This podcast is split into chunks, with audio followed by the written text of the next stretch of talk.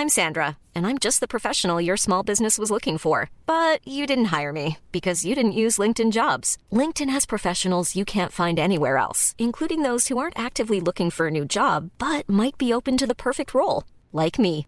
In a given month, over 70% of LinkedIn users don't visit other leading job sites. So if you're not looking on LinkedIn, you'll miss out on great candidates like Sandra. Start hiring professionals like a professional. Post your free job on linkedin.com/people today. Werbung von Avia Life, einem führenden Schweizer Unternehmen in der Longevity-Forschung.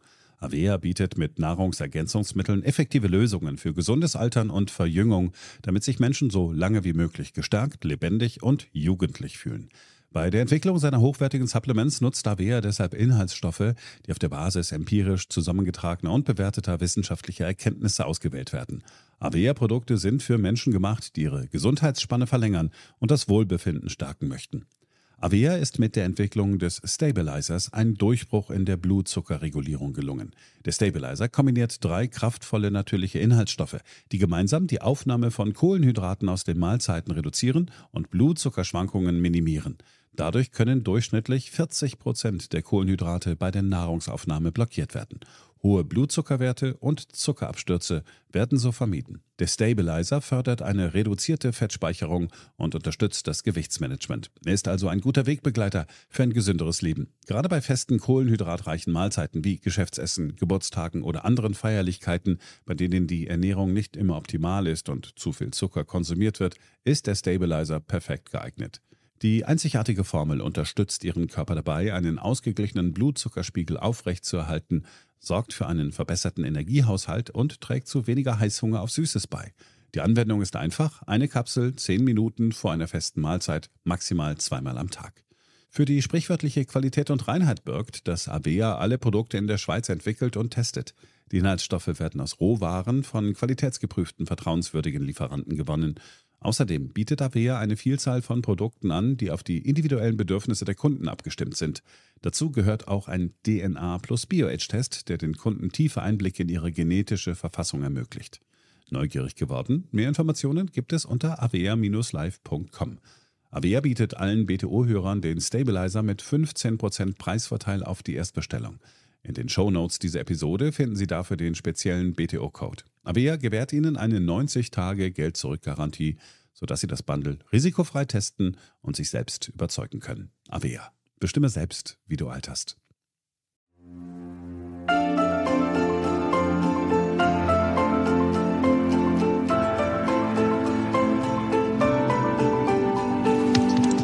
BTO Beyond the Obvious 2.0 der Ökonomie-Podcast mit Dr. Daniel Stelter. Featured bei Handelsblatt. Hallo und herzlich willkommen zu einer neuen Ausgabe meines Podcasts. Der Klimastresstest der EZB hat in den vergangenen Tagen für viel Aufregung gesorgt. Den Banken drohen Milliarden Verluste, war da zu lesen. Umgekehrt war zu lesen, die Banken haben die Risiken nicht genügend beachtet. Und, wer hätte das gedacht, Banken vergeben immer noch Kredite an klimaschädliche Unternehmen. Ich finde, das lohnt einen genaueren Blick, denn es verspricht spannend zu werden. Fangen wir also an. BTO Beyond the Obvious 2.0 featured bei Handelsblatt. Mit viel Mühe hat die EZB die Banken der Eurozone einem Stresstest unterzogen um die Risiken der globalen Erwärmung in ihren Kreditbüchern zu erfassen. The main conclusions that we draw are that more than half of participating banks don't have climate stress test capabilities in place. Die Schlagzeilen waren dramatisch. So schrieb das Manager-Magazin online unter dem Titel Banken haben Milliarden Klimarisiken in den Büchern, unter anderem. Die Banken in der Eurozone sind nach einer Studie der Europäischen Zentralbank EZB nicht ausreichend auf Klimakrisen vorbereitet.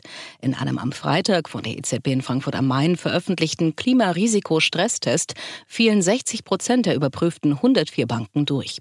Sie verfügen demnach nicht über die nötigen Rahmenbedingungen zur Berücksichtigung der Klimakrisen. Die Umweltschutzorganisation Greenpeace nannte die Ergebnisse erschreckend. Und weiter. Dass in der Nichtberücksichtigung der Klimakrisen auch erhebliche finanzielle Gefahren stecken, zeigt ein Modul des Tests, an dem 41 der Banken teilnahmen. Dabei ging es um drohende Verluste bei extremen Wetterereignissen. In einem untergeordneten Umgang damit beziffert der EZB-Test das Risiko der 41 geprüften Banken auf rund 70 Milliarden Euro. Das alles klingt doch sehr dramatisch. Doch ist dem wirklich so? Nun, die 41 größten Banken des Währungsblocks haben nach dieser Analyse lediglich ein Risiko von 70 Milliarden Euro an Verlusten aus kurzfristigen Folgen höherer CO2-Preise und aus extremen Wetterereignissen. Die 70 Milliarden Euro klingen viel. Doch das verblasst angesichts einer Bilanzsumme von rund 25 Billionen Euro und einem Eigenkapital von rund 1,6 Billionen Euro, das die 113 von der Zentralbank beaufsichtigten Banken Ende letzten Jahres hatten. Das ist also keine ernsthafte Bedrohung. Und auch das im Stresstest enthaltene Worst-Case-Szenario des längerfristigen 30-Jahres-Tests führt nur zu Verlusten in Höhe von weniger als 0,2 Prozent des gesamten Kreditvolumens der Banken. Dennoch betonte die EZB, dass 65 Prozent aller Banken schwach abgeschnitten hätten und versprach, beim nächsten Test härtere Kriterien anzulegen. Offensichtlich passt das Ergebnis nicht in die Zeit. Das musste auch Stuart Kirk von der Großbank HSBC erleben. In einem Vortrag mit dem Titel Why Investors Need Not Worry About Climate Risk erklärte er unter anderem, dass die Kreditlaufzeit bei der HSBC bei sechs Jahren liegt im Mittel, also in einem Zeitraum, in dem selbst die skeptischsten Klimamodelle noch keine Katastrophen erwarten. At a big bank like ours, at HSBC, what do people think the average loan length is? It's six years. What happens to the planet in year seven is actually irrelevant to our loan book. For coal, what happens in year seven is more or less irrelevant. Now, the smarter ones will know, among you will know. Kein Wunder also, dass die Stresstests der Notenbanken mit zusätzlichen Annahmen arbeiten, um dennoch zu dem gewünschten, will heißen schlechten Ergebnis zu kommen. Die EZB will künftig eine heftige Rezession annehmen. Die Notenbanken von Dänemark und Großbritannien haben stark steigende Zinsen in ihre Modelle aufgenommen. Auch dies kritisierte Kirk in seinem Vortrag deutlich. If you look at their publications, and I beg you to do this, Bank of England, particularly the Dutch, go right to the back in the small print when they do their climate stress tests, right to the back. They will put a whopping great policy shock into their model. And you go, oh, okay, that sounds a bit bad. Oh my goodness, that's going to wipe off. In fact, it's only going to wipe off about 5% of bank asset prices. But then you look at the sensitivities of what they've done. First thing they do is they absolutely trash GDP growth. Minus one, minus three, minus three again, minus. That's never happened in my life. That's never happened ever. More fun is they do this is, and across all the scenarios, what they've done is a gigantic interest rate shock all the Bank of England and central bank scenarios on climate risk to get a nasty number, they have given the financial sector a whopping great interest rate shock. And they never talk about it. It's all in the back of all the documents. You can read it. Very easy to make a bank look sick if you destroy their fixed income portfolio. And that's what they do. So even with a carbon tax, even hitting growth, they couldn't make climate risk move the needle. So they had to get their clever little wonks in the back room to put a gigantic interest rate shock through their models in order to make headlines. Die Modelle der Zentralbanken arbeiten mit unrealistischen Extremszenarien. Und selbst dann sind die Banken noch recht resilient.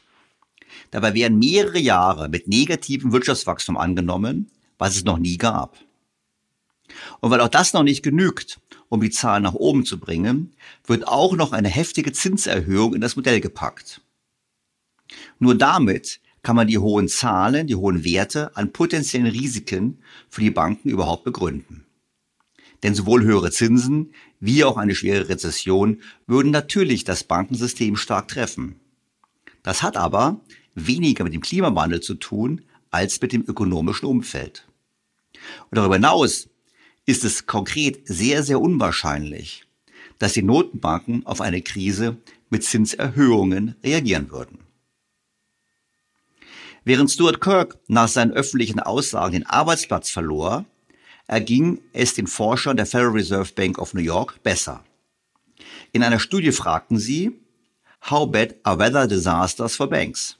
und gaben die klare Antwort. Nicht wirklich schlimm.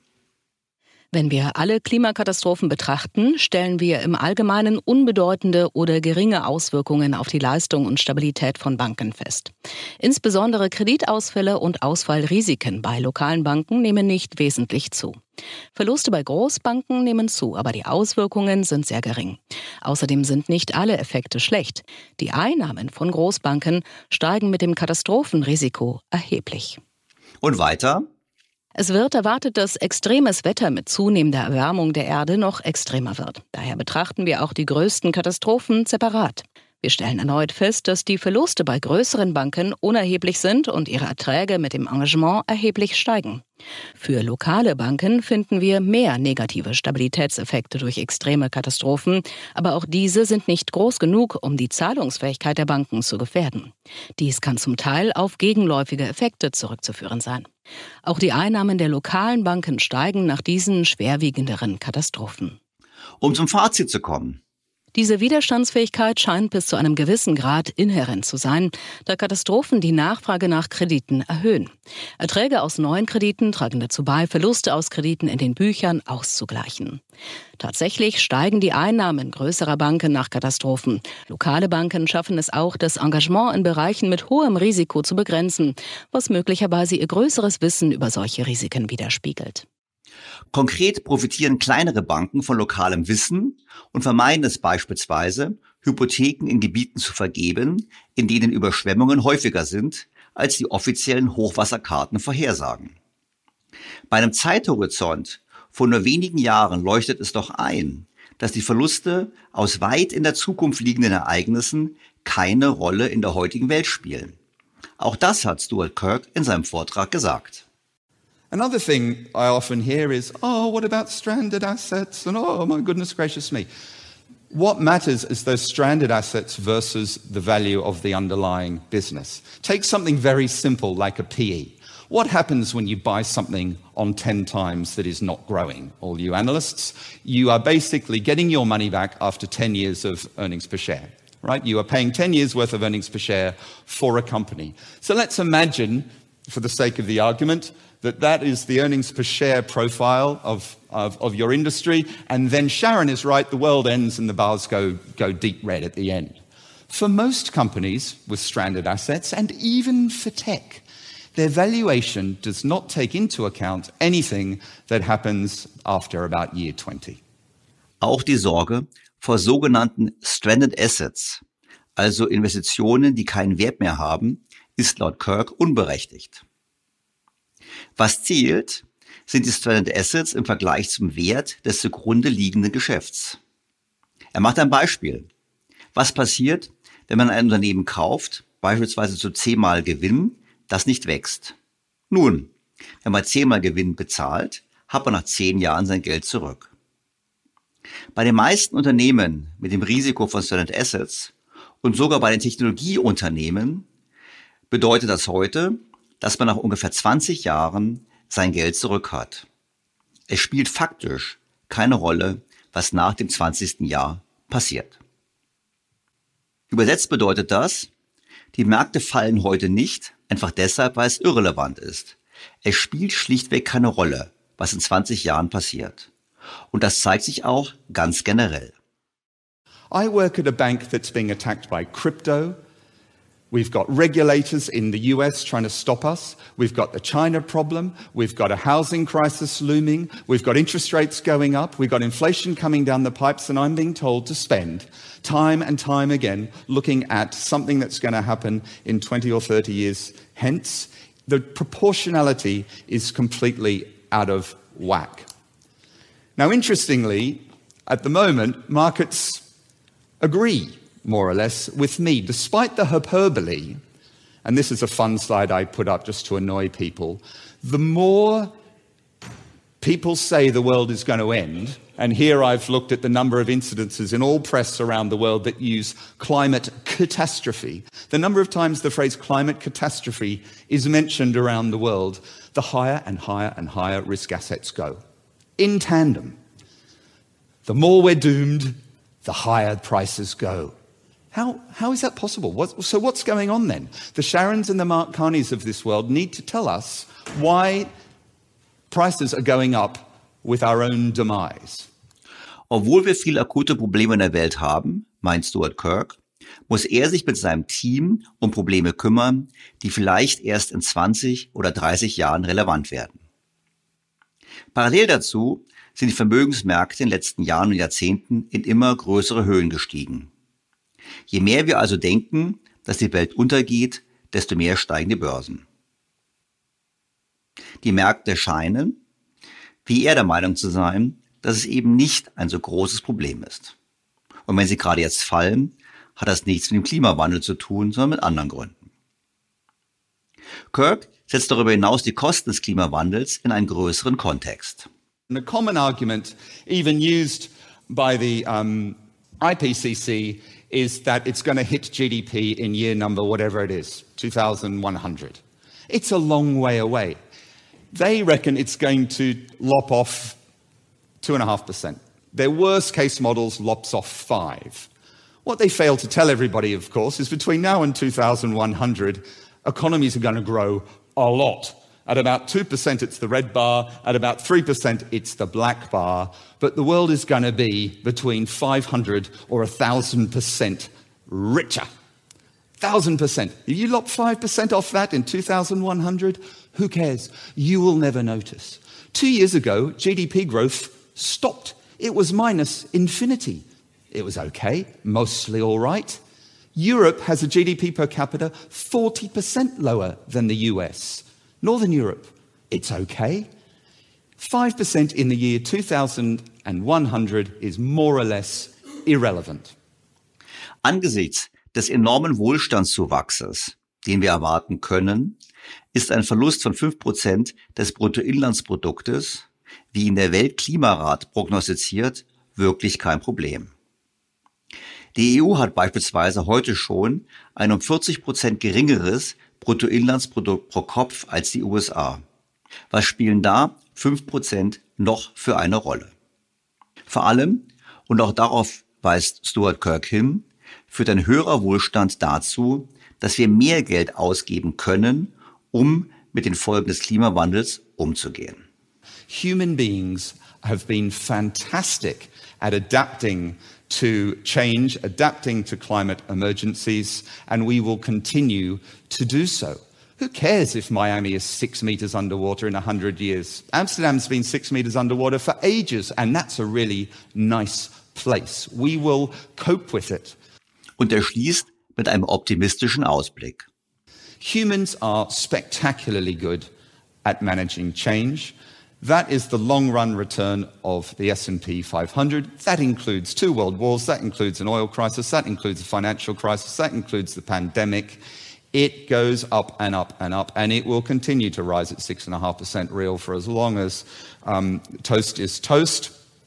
And the climate change won't change that either.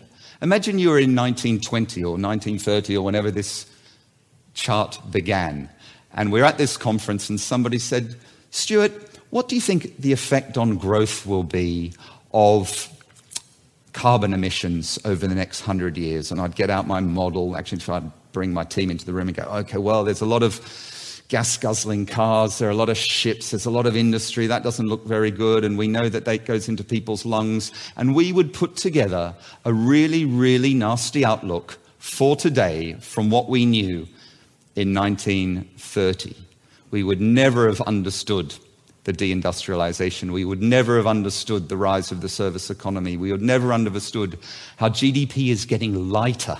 We would never understand how machinery is getting more efficient. Likewise, we do have no idea what the next 50, 100 years are going to bring, but I can promise you in 100 years when my great great grandson stands up and pulls up that chart, it will look more or less the same. The log pattern will Vor 100 Jahren hätte man ein ebenso trübes Bild der Zukunft malen können und hätte spektakulär schiefgelegen. Trotz zweier Kriege, der Ölkrise und dann Corona gab es einen enormen Zuwachs an Wohlstand. Man hätte sich gar nicht vorstellen können, wie die Welt sich verändert. Er weiß zwar nicht, so Kirk, was die nächsten 5000 Jahre bringen mögen. Er ist aber zuversichtlich, dass sein Urenkel in 100 Jahren ein ähnliches Bild der wirtschaftlichen Entwicklung zeigen wird, wie er es getan hat. Übrigens, er selbst wird keine Folie mehr auflegen als Repräsentant der HSBC. Die Bank hat sich umgehend von seiner Rede distanziert, obwohl sie zuvor intern freigegeben wurde. Noel Quinn, Leiter der Vermögensverwaltungssparte der Bank, distanzierte sich so.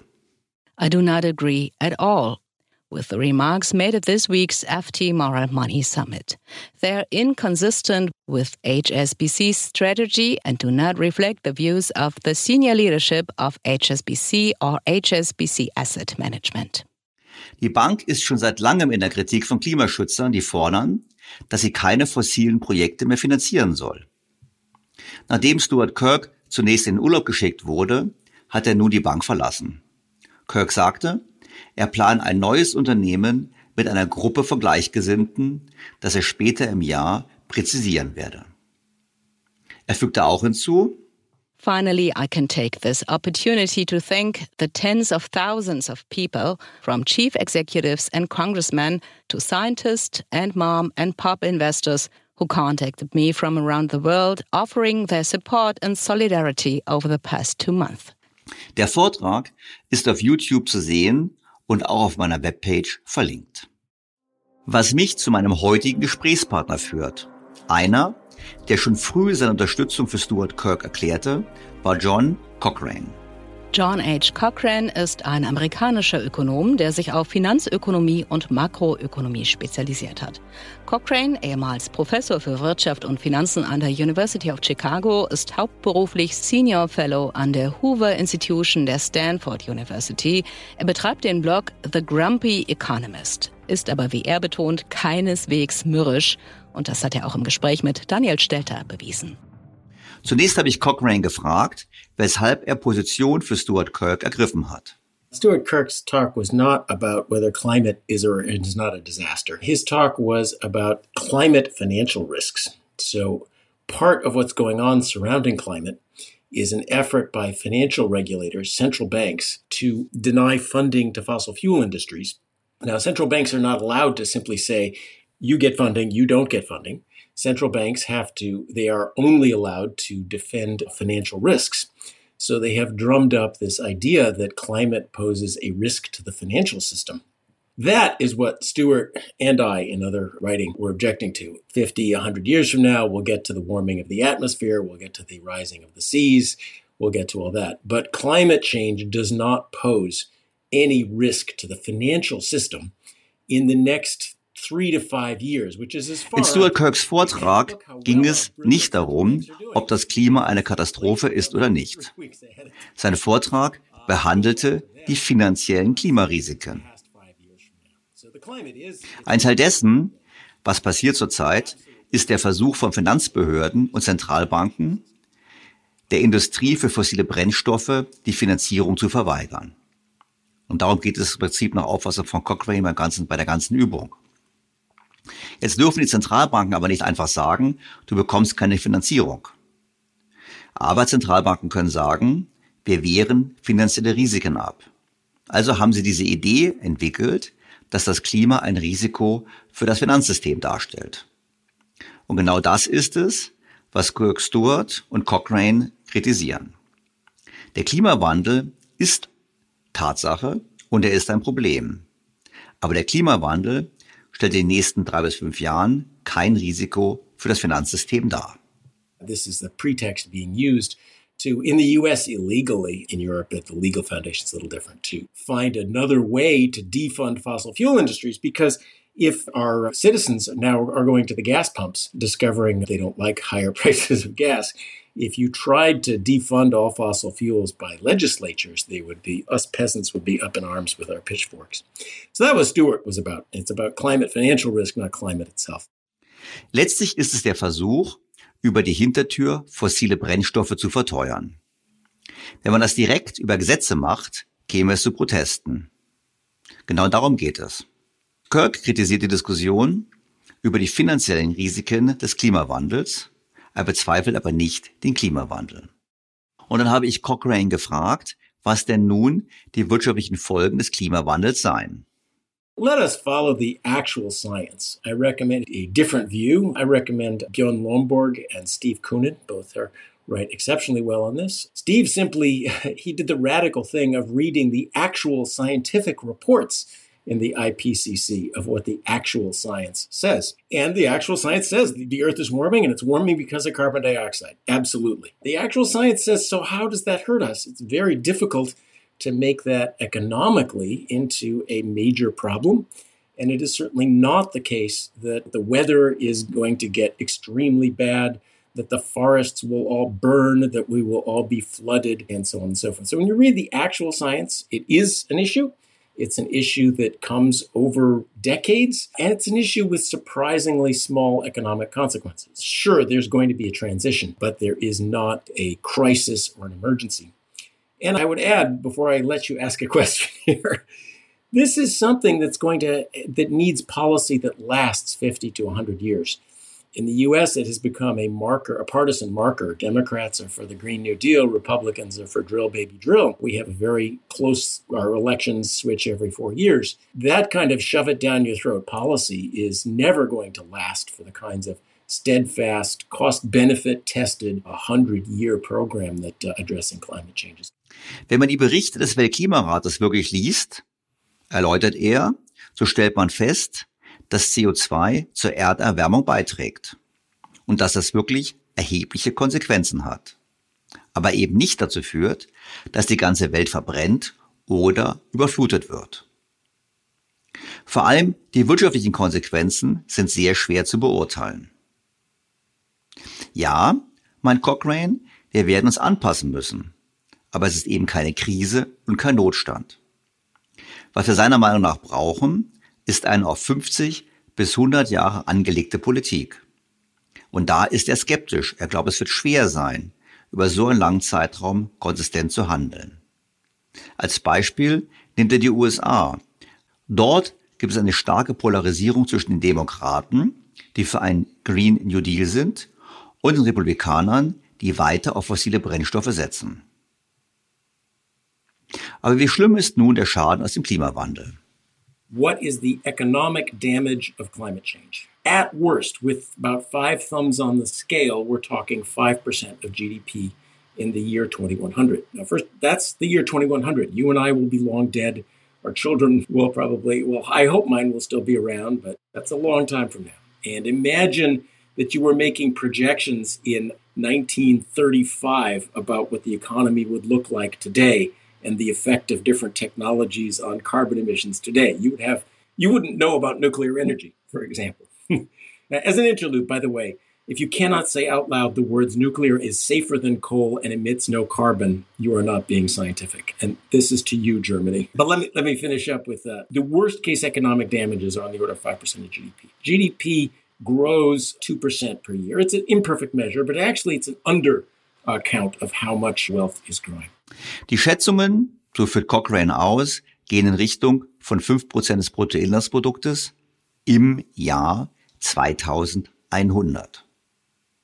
Er betont, vor 100 Jahren wussten wir auch noch nichts von neuen Technologien wie der Atomkraft, welche, auch das betont er, übrigens sicherer ist als Kohle und kein CO2 verursacht.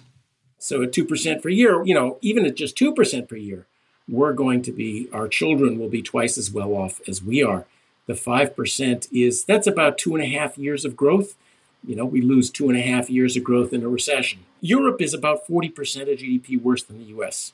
So the effect of climate change is about one eighth of the difference between Germany and the US in terms of general standards of welfare. India is, you know, in the what is it, about $2,000 per capita GDP. The US is about $60,000. 5% in 100 years is nothing compared to what India needs to do to join our standards of living. So it's the fact is, on an economic basis, this is a small problem. Da wir aber 2% pro Jahr wachsen, entsprechen die 5% gerade mal dem Wachstum von zweieinhalb Jahren. Das ist ungefähr das, was wir in einer normalen Rezession an Wohlstand verlieren. Und er betont auch, wie auch zuvor Stuart Kirk, dass die EU schon heute 40 Prozent weniger Bruttoinlandsprodukt pro Kopf hat als die USA. Das entspricht also achtmal dem Schaden, dem potenziellen Schaden aus dem Klimawandel. In Indien ist es noch extremer, wo wir nur 2000 US-Dollar pro Kopf Bruttoinlandsprodukt haben, verglichen mit den 60.000 in den USA. Hier spielen die 5% erst recht keine Rolle. Vor allem, so betont Cochrane, können wir mit den Folgen des Klimawandels gut umgehen. You know, the sea level is rising. Oh, terrible. Wait a minute. Amsterdam's been two meters under sea level for 400 years. That's a pretty nice place, remains a pretty nice place. It's hard to make an economic case. Now, I wish that the climate advocates would make a better environmental case.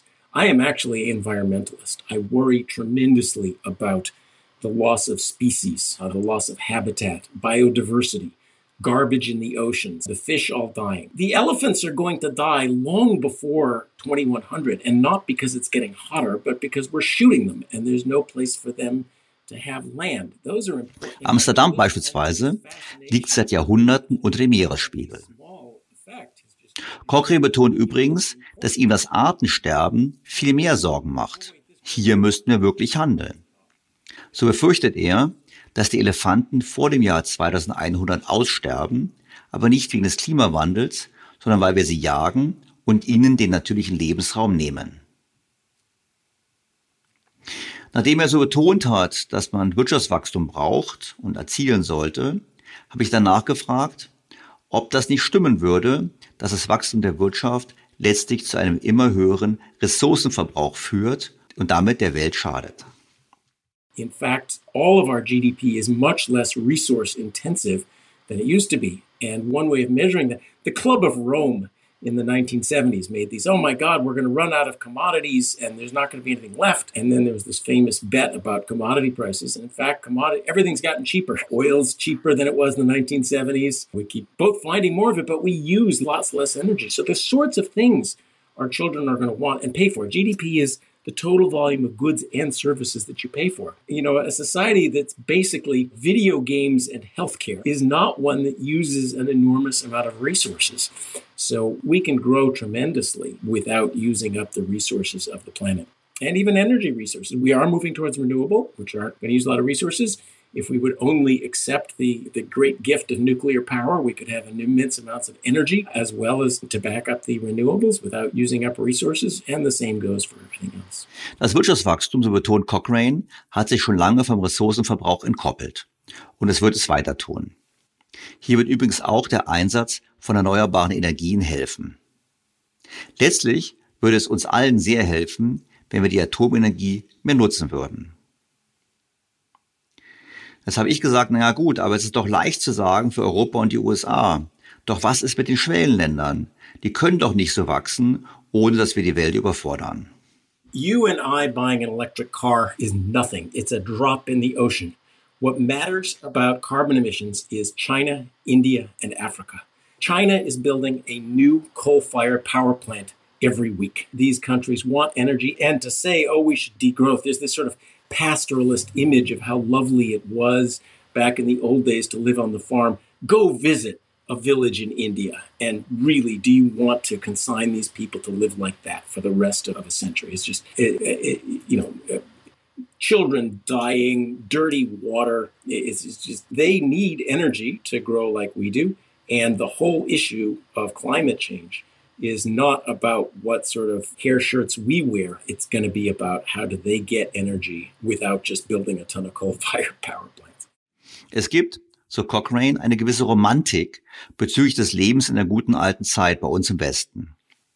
Wer dieser anhängt, der solle sich mal Dörfer in Indien anschauen, wo Kinder sterben und das Wasser verdreckt ist. Es geht nicht um uns, Es geht darum, wie diese Länder in Zukunft zu ihrem Strom kommen und wie sie das möglichst nicht mit noch mehr Kohlekraftwerken tun.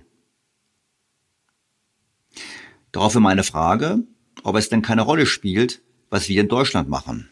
What Germany does does matter. I hate to be critical of your audience, but Germany has failed. The US reduced carbon emissions much more than Germany over the last 10 years. The US, you also don't allow the big thing that the US did, we don't have nuclear power either.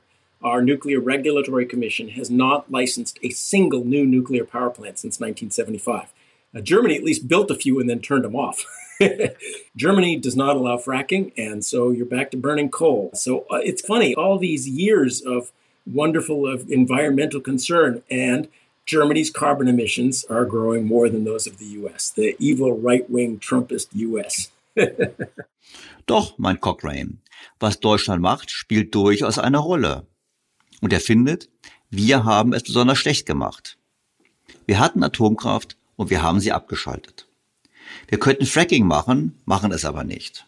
Weshalb im Ergebnis sogar die USA unter Donald Trump besser für das Klima waren als das, was sie in Deutschland gemacht haben. Die Lösung liegt für Cochrane nicht im Verzicht, sondern in der Innovation. Let me just emphasize innovation, adaptation, bringing the price of the renewables down so that they make an economic sense. Those are the sensible ways to do it. And recognize we, you know, this is a hundred year project, not a crisis that has to be that we have to degrowth the economy in the next five years. There's a lot of mixing of genuine scientific, what do we do, with a very leftist pastoral, we should all go back to the farm dreamscape. And that's profoundly unscientific. So let, let's be scientific about it. Wieder zu leben wie früher hat übrigens mit Wissenschaft nichts zu tun, betont er. Wir müssen forschen, um die erneuerbaren Energien wirklich so gut zu machen, dass es funktioniert. Er betont, dass wir nicht vergessen dürfen, dass wir es mit einem Projekt zu tun haben mit einem Zeithorizont von 100 Jahren. Es geht nicht darum, zum Ende des Wirtschaftswachstums zu kommen innerhalb der kommenden fünf Jahre. Wie sollte man denn nun auf effiziente Art und Weise den Klimaschutz voranbringen, habe ich ihn daraufhin gefragt. Yeah, I love this. So let's let's talk about the efficient way of doing it. And so sitting around, especially politicians sitting around and saying, what year should we ban our cars, is a profoundly inefficient way of doing it. For one, especially in the US, that leads to all sorts of interests saying, oh, subsidies, ready to line up for my subsidies. Er findet es eine gute Frage. Politiker, die herumsitzen und fragen, was man verbieten soll, sind der ineffizienteste Weg, es zu machen. Denn es führt nur zu Rufen nach viel Subventionen. Vor allem dürfen wir nicht vergessen, dass es ja nur um einen Schaden von ungefähr fünf Prozent des Bruttoinlandsproduktes geht im Jahr 2100. Da lohnt es sich nicht, schon heute zehn Prozent des Bruttoinlandsproduktes auszugeben. We have to do what we do efficiently, especially If the whole point is to save 5% of GDP in the year 2100, then spending 10% of GDP right now to do it doesn't make a lot of sense, does it? So let's do what we do efficiently. Tool one cost benefit analysis. At least let us not just sit around saying what sounds politically good. Let's say how many tons of carbon does X actually save, all in, hard to calculate, but how much does it do? And how much benefit do we get out of it? Private automobiles are actually not the first place you want to go because batteries are very expensive and a private car spends most of its time sitting parked in front of your driveway. And furthermore, private cars you most of the time only want to drive, you know, 50 kilometers, but then once a year you want to take a trip. So now we get we're carrying around these immense batteries we don't really need. You know, why don't we start with taxis? Why don't we start with buses? You know, those are the complicated things that, that politicians get wrong. So number one, cost benefit analysis. Es geht, so Cochrane, um eine simple Kosten-Nutzen-Rechnung. Was kostet es? Was bringt es? Würde man so handeln, würde man beispielsweise auch nicht mit den privaten Autos anfangen, wenn es um das Thema Elektromobilität geht. Denn diese Autos stehen ohnehin die längste Zeit herum. Und dann sollen sie noch mit schweren Batterien herumfahren. Es wäre, so Cochrane, doch viel besser, mit Taxis oder Bussen anzufangen. Wenn man es ernst meint mit dem Klimaschutz, dann soll man aufhören mit kleinteiligen Eingriffen und einen Preis auf CO2 einführen. or to subsidize favorite industries. We're not going to save the planet. Let me put on my green hat. and there, there are some there, there are some good people in the environmental movement who have realized that this that all of these subsidies and all of the government run stuff like that is not going to make a dent. It's not enough to save the planet. It's just going to waste a whole lot of money and undermine support for the whole business. So if you care about the planet, get out of the way and put in a carbon tax. Und wie sieht er die Lage in den USA? Das Land macht doch einen sehr gespaltenen Eindruck. So the U.S. carbon started in the 1990s as a nonpartisan, bipartisan issue. We, with the U.S. and the rest of the world had done a great job with ozone, and we were heading that way to doing something reasonable about carbon. And then I'll blame Al Gore for this. It became a partisan issue. It became a you're evil, we're good dividing issue to try to vote for Democrats. And the minute something becomes a partisan issue in the U.S., you're never going to get anywhere with it, and that's exactly where it sits now. Every four years, there's going to be a change. I mean, you saw. Cochran erklärt, dass die Parteien ursprünglich einig waren beim Thema Klimaschutz. So waren die USA auch Vorreiter, als es um den Schutz der Ozonschicht ging. Der ehemalige Vizepräsident Al Gore hat es dann zu einem parteipolitischen Thema gemacht und seither gibt es diese Spaltung. Und deshalb ändert sich die Politik in den USA auch alle vier Jahre.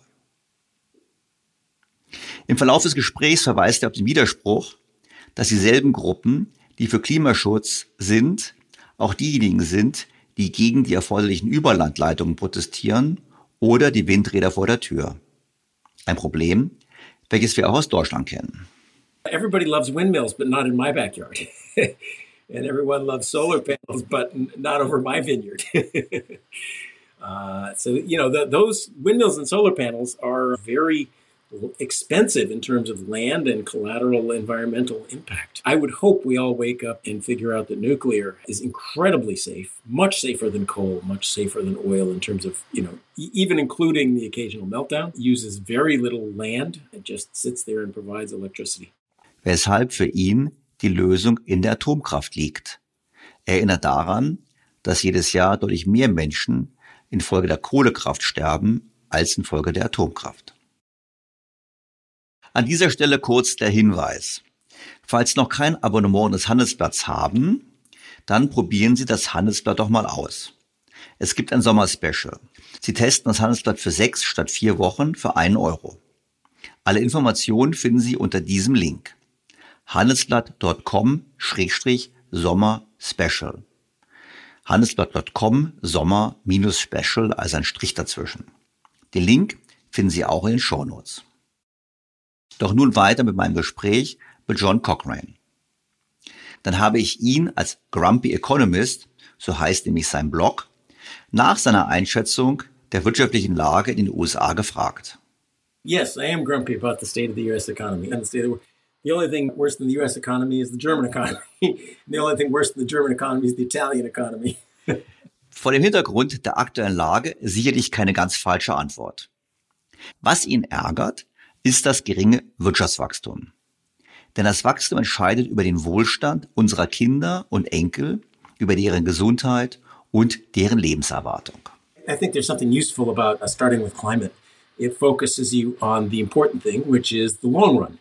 and the um, economic we're having inflation and supply chain woes and so forth but the central economic question is the rate of long run growth does it take one you know you're far better off than your parents will it take your children your grandchildren or your great grandchildren to do that again and again in overall quality of life right now health and longevity are some of the things you know biology is one of the ways in which we're going to be well do we get that or do we not get that do the poor of the world, do Indians get to join us in one, three, or five generations or never? Do Africans get to join us in one, three, or five generations? That long run growth is the big issue. And the thing that makes me grumpiest is around the year 2000, the US long run growth rate cut in half. So we're growing slower than we used to. Das ist nicht nur für uns relevant, sondern vor allem für die Armen in der Welt. werden sie eine, drei oder fünf Generationen brauchen, um unser Niveau zu erreichen, oder wird es ihnen nie gelingen? Mit Blick auf Europa hält er fest, Europe is growing even slower than the US. The US, for all its troubles, has managed to grow faster than Europe. Italy stopped growing at all in about 2010 and is actually sliding backwards. I love Italy, and it's just a shame to see that. So, long run growth is actually the problem we should be paying attention to. But that's all supply side productivity. You know, where does long run growth come from? It comes from innovation, supply side productivity, competition, all the stuff that people hate. Hier gebe ich ihm so 100% recht. Wir kümmern uns in Deutschland und Europa viel zu wenig um das Wachstum. Und ich würde ergänzen, dann können wir uns Sozialstaat und alles andere auf Dauer auch nicht mehr leisten. Wir brauchen Wachstum, wollen wir das alles finanzieren. Und deshalb macht Cochrane mit Blick auf die Klimapolitik noch einen ganz wichtigen Punkt. Aus seiner Sicht setzt sie den falschen Fokus und lenkt ab vor den wirklich großen Gefahren für die Menschheit. Das sind aus seiner Sicht ein möglicher Atomkrieg und weitere Pandemien. Er hält es für wahrscheinlich, dass in der Lebzeit unserer Kinder eine Atombombe gezündet wird. Er hält es auch für wahrscheinlich, dass beispielsweise China Taiwan angreift und wir eine weitere geopolitische Krise bekommen. Mit Blick auf die Pandemie hält er fest, dass Corona nichts war im Vergleich zur Pest die damals viel, viel mehr Menschen tötete. Letztlich war Corona, so seine Meinung, nur eine Art Feuerübung für eine größere Pandemie. Again, climate change, I think, focuses us on the important issues rather than today's, you know, today's inflation is like a cold in the big scheme of economics. Other problems, you know, you mentioned the climate crisis. I would have thought that a war and a pandemic, a war with a nuclear armed Russia and a pandemic would have woken us up to that between now and the year 2100, if you want to worry about civilization ending possibilities, the fact that Germany's climate might look a little more like Rome's in 100 years might not be as, as salient as we got nuclear weapons around and they're spreading. And one of them is probably going to go off in your lifetime or your children's lifetime. The Middle East could explode. China could invade Taiwan. Could, will. That's going to be a geopolitical crisis, you know, unlike what we've seen since the Second World War. Even this one is small. Pandemics. Look at European history. 1350 was a pretty bad year. Bubonic plague. This little pandemic we had, this was uh, this was the fire drill. It was the wake up call on the scale of pandemics that we've seen over history. You know, what did we lose? One percent of people who get it die, roughly. You know, bubonic plague, half of the people who get it die. Es gibt also, so Cochrane, viele furchtbare Dinge, die passieren können. Demgegenüber ist der Klimawandel eine langsame, vorhersagbare Sache. Der Meeresspiegel steigt nicht um Meter, sondern um Millimeter pro Jahr. Der Klimawandel fokussiert uns auf die langfristige Herausforderung. Es gibt aber viele andere mögliche gefährliche Entwicklungen für die Menschheit. Und auf die sind wir nicht vorbereitet, was sie umso gefährlicher macht. So there's horrible things that can happen and climate change is a slow predictable thing you have time for international conferences you know the sea level rise the units are millimeters per year not meters per year, millimeters per year. So climate change gets us to focus on the long run, but long run growth, the long run development of the poor parts of the world, and it gets us to focus on crises, but there's 10 other things that are much more dangerous to civilization because they're unexpected, they're sudden, we're unprepared, much more dangerous to a functioning civilization than something that comes slowly and predictably over 100 years. Ein Punkt, den man nicht so einfach ignorieren kann, denke ich. Ich bin dann zurückgekommen zum Thema des Wachstums.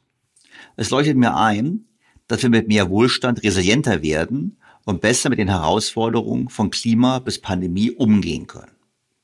Auf der anderen Seite ist das Produktivitätswachstum weltweit rückläufig. Und Skeptiker sagen, dass wir mangels Innovationen nicht mehr zu früheren Raten des Produktivitätswachstums zurückfinden werden. Was würde er der Politik denn raten?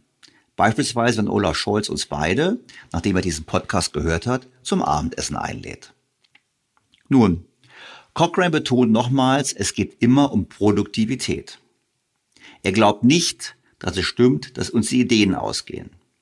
Und selbst wenn das so wäre, Es gibt so viele Ineffizienzen, die dazu führen, dass wir unser Potenzial nicht ausschöpfen. Er nimmt nochmal als Beispiel den Niveauunterschied zwischen Europa und den USA. Hierzulande liegt das Bruttoinlandsprodukt pro Kopf 40 Prozent tiefer als in den USA. Da gibt es also noch erhebliches Wachstumspotenzial.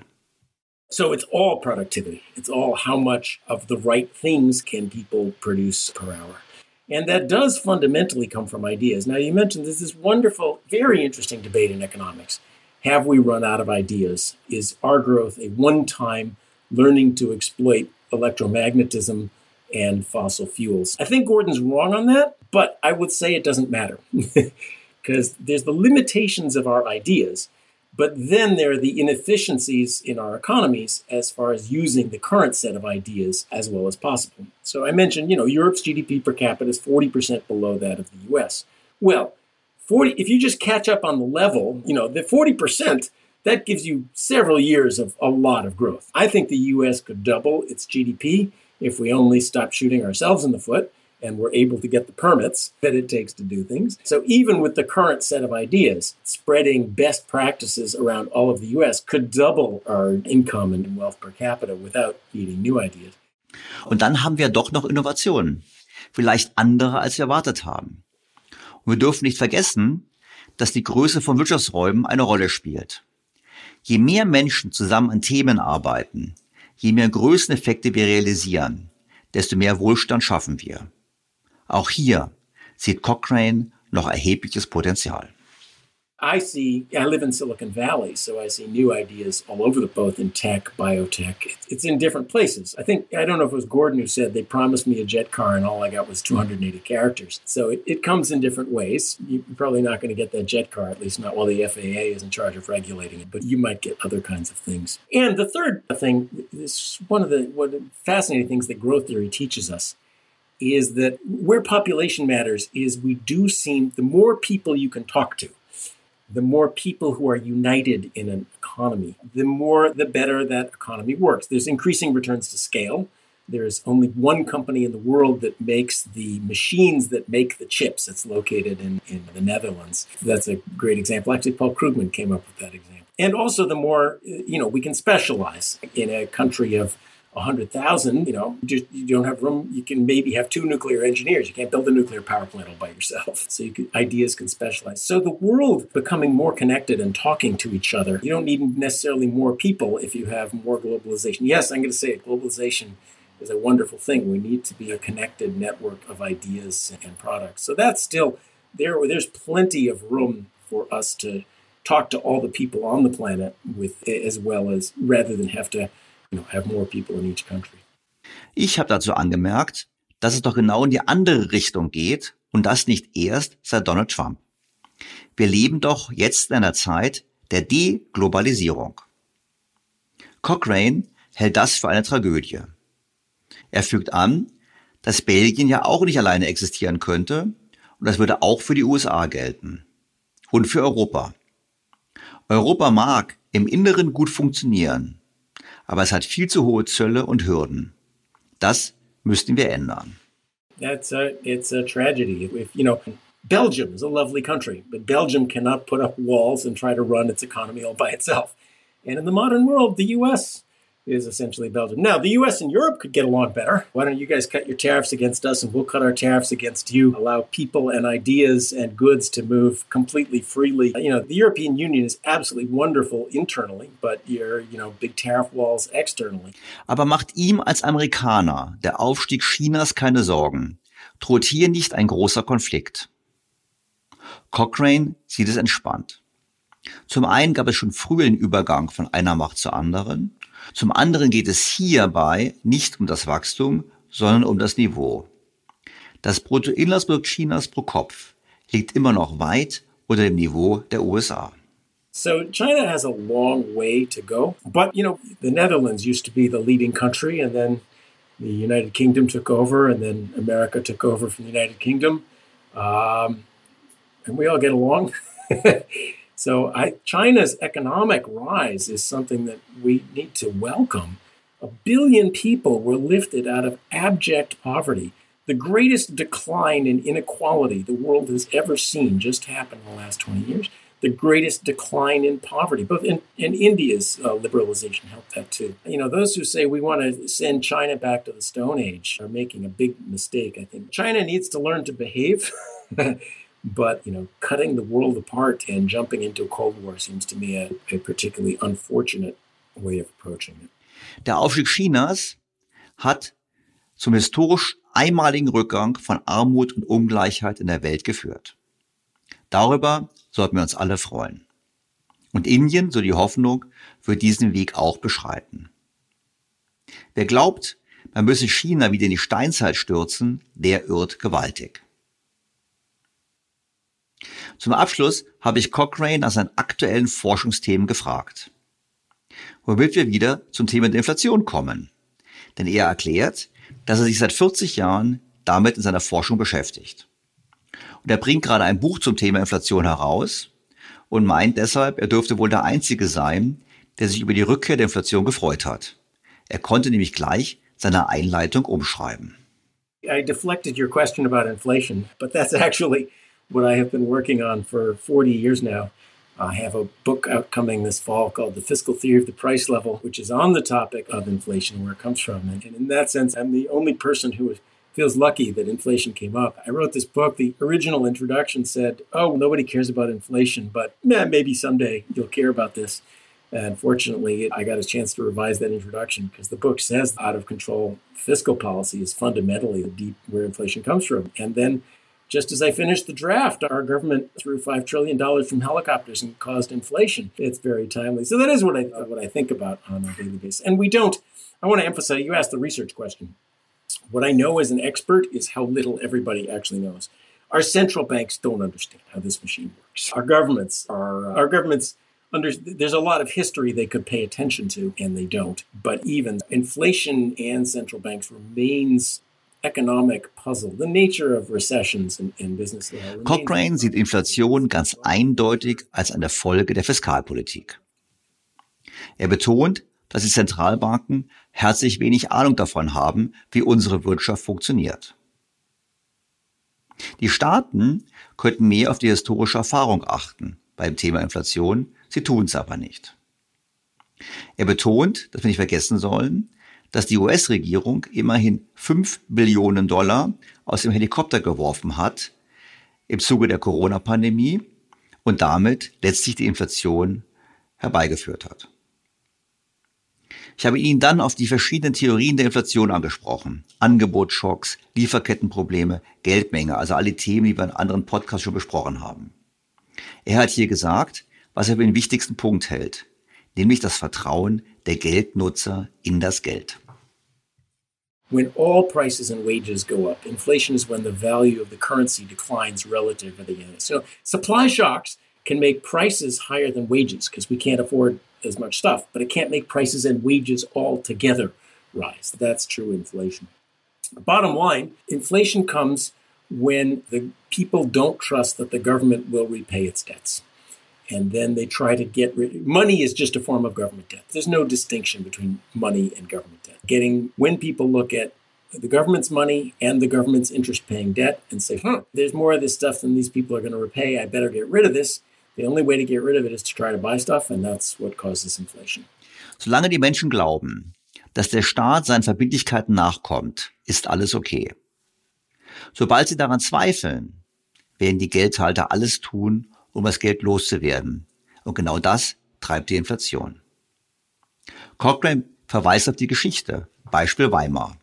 If you just soak up the money with more government debt, that'll cure things. What if people don't want the government debt? And actually, the piece of German history is very important in this. The end of the post World War I German hyperinflation, analyzed by Tom Sargent, is the poster event for understanding that ultimately fiscal policy is what determines inflation.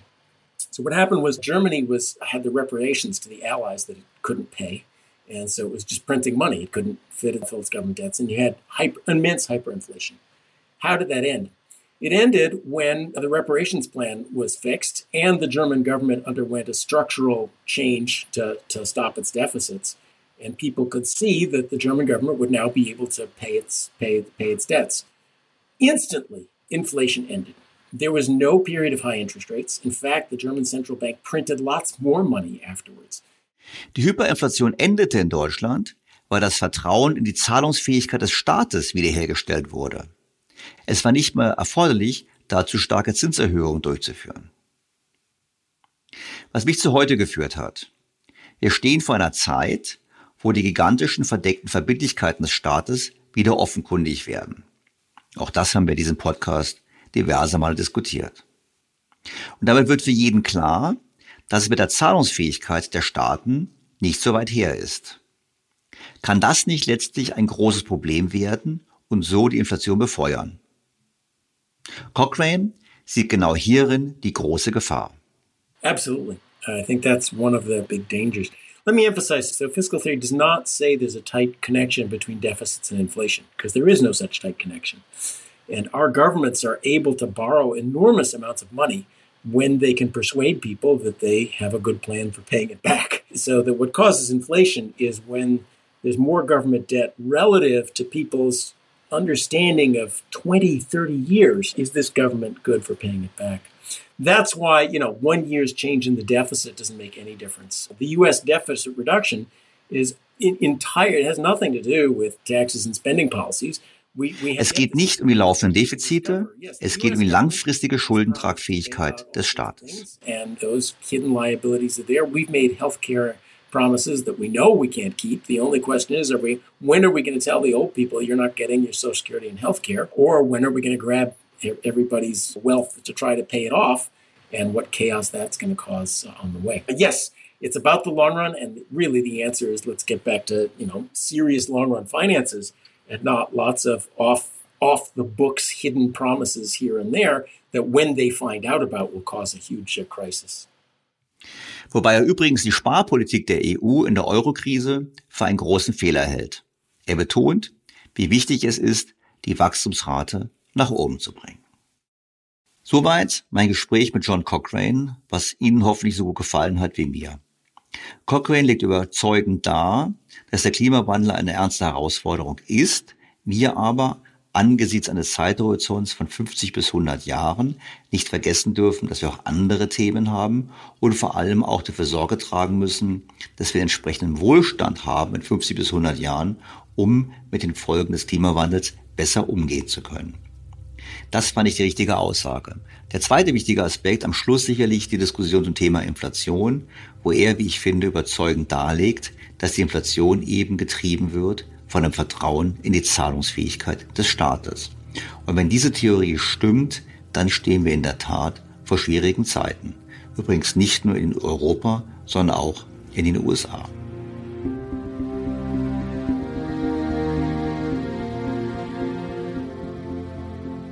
Doch kommen wir zum Abschluss nochmal zurück zum Kernthema. Der Frage nämlich, warum machen wir Stresstests und warum versucht man quasi über Stresstests Klimarisiken zu erfassen. Cochrane hat es gesagt, er hat gesagt, letztlich geht es der EZB und den anderen Notenbanken um die Steuerung der Kreditvergabe. Das können sie nicht so offen sagen und deshalb sagen sie, wir machen Stresstests. Deshalb ist es interessant, dass die EZB gemeinsam mit Organisationen wie Greenpeace bedauert, dass fast zwei Drittel der Einnahmen der Banken aus treibhausgasintensiven Branchen stammen. Ich habe die Ergebnisse gelesen und bin ziemlich schockiert. Der Stresstest hat offengelegt, dass die Banken hier ihre Hausaufgaben nicht machen und so wie natürlich viele andere gesellschaftliche Spieler die Dramatik der Klimakrise nach wie vor systematisch unterschätzen. Die EZB ist wirklich bestrebt, das Thema der Klimakrise und die daraus resultierenden Risiken für den Finanzsektor zu adressieren. Aber richtig ist auch, dass das wirklich nur ein erster zahnloser Testlauf war. Das heißt, es muss schon noch äh, vieles verbessert und geändert werden, gerade auch was die Realitätsnähe der Szenarien betrifft. Da ist wirklich noch Luft nach oben. Da fragt man sich wirklich, wir haben es immer wieder diskutiert, warum haben wir so hohe Ölpreise zurzeit? Einfach deshalb, weil wir in den letzten Jahren die Investitionen in die Erschließung neuer Ölfelder und Gasfelder halbiert haben. Das ist einer der Gründe neben anderen Gründen. Wenn wir jetzt hingehen und allen treibhausgasintensiven Branchen, wie beispielsweise Zement oder anderen Stahl, keine Kredite mehr geben, wie sollen diese den Umbau finanzieren? Das heißt, was hier passiert, ist letztlich der Versuch, die Umbau der Wirtschaft, ja, nicht mal zu ermöglichen, sondern eigentlich abzuwürgen, weil wir so tun, als bräuchten wir diese fossilen Treibstoffe nicht mehr. Wir brauchen sie aber noch. Für Dünger, zum Heizen, zur Stromerzeugung, für alle möglichen Aktivitäten. Und auch übrigens zur Herstellung von Photovoltaikzellen und von Windkrafträdern. Deshalb, was hier passiert, ist letztlich der Versuch, über die Hintertür eine planwirtschaftliche Kreditsteuerung einzuführen. Und diese planwirtschaftliche Kreditsteuerung wird den Umbau Richtung Klimaneutralität unnötig, ineffizient und teuer machen. Wir haben mit dem CO2-Preis ein Instrument, welches völlig ausreichend ist, dem Markt die richtigen Signale zu geben. Und deshalb kann man eigentlich nur mit Stuart Kirk sagen, gerichtet an die Notenbanken, Now, central banks are particularly annoying because they haven't spent enough time looking, worrying about inflation and growth and why it's going out of control and spent way too much time on climate risk.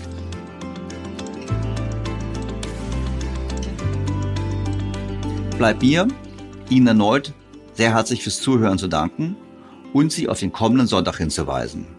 Ich freue mich auf Feedback, Kritik, Anregungen und auf ein Wiederhören. Ihr Daniel Stelter. BTO Beyond the Obvious 2.0 featured bei Handelsblatt.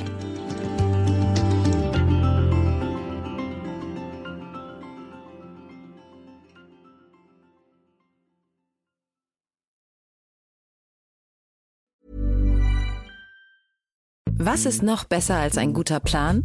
Die Möglichkeit, ihn zu ändern. Mit integrierter KI bietet Workday kontinuierliche Innovationen, die Ihnen helfen, agil zu bleiben, egal was passiert. Workday, the finance and HR system for a changing world.